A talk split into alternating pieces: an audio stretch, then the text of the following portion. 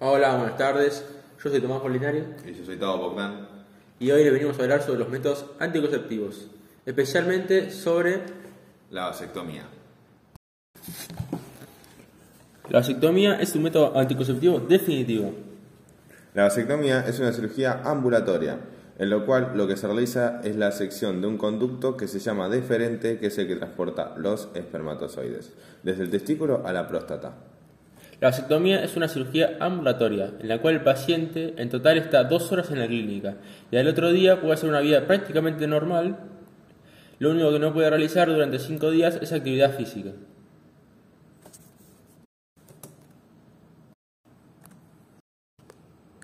La vasectomía no produce ningún problema desde el punto de vista hormonal en el hombre. La vasectomía no aumenta el riesgo de ningún tipo de cáncer. Es, es un procedimiento seguro y ambulatorio y su única función es tener un método anticonceptivo.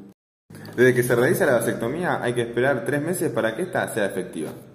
Luego de este periodo se realiza un espermiograma de control para poder objetivar su efectividad.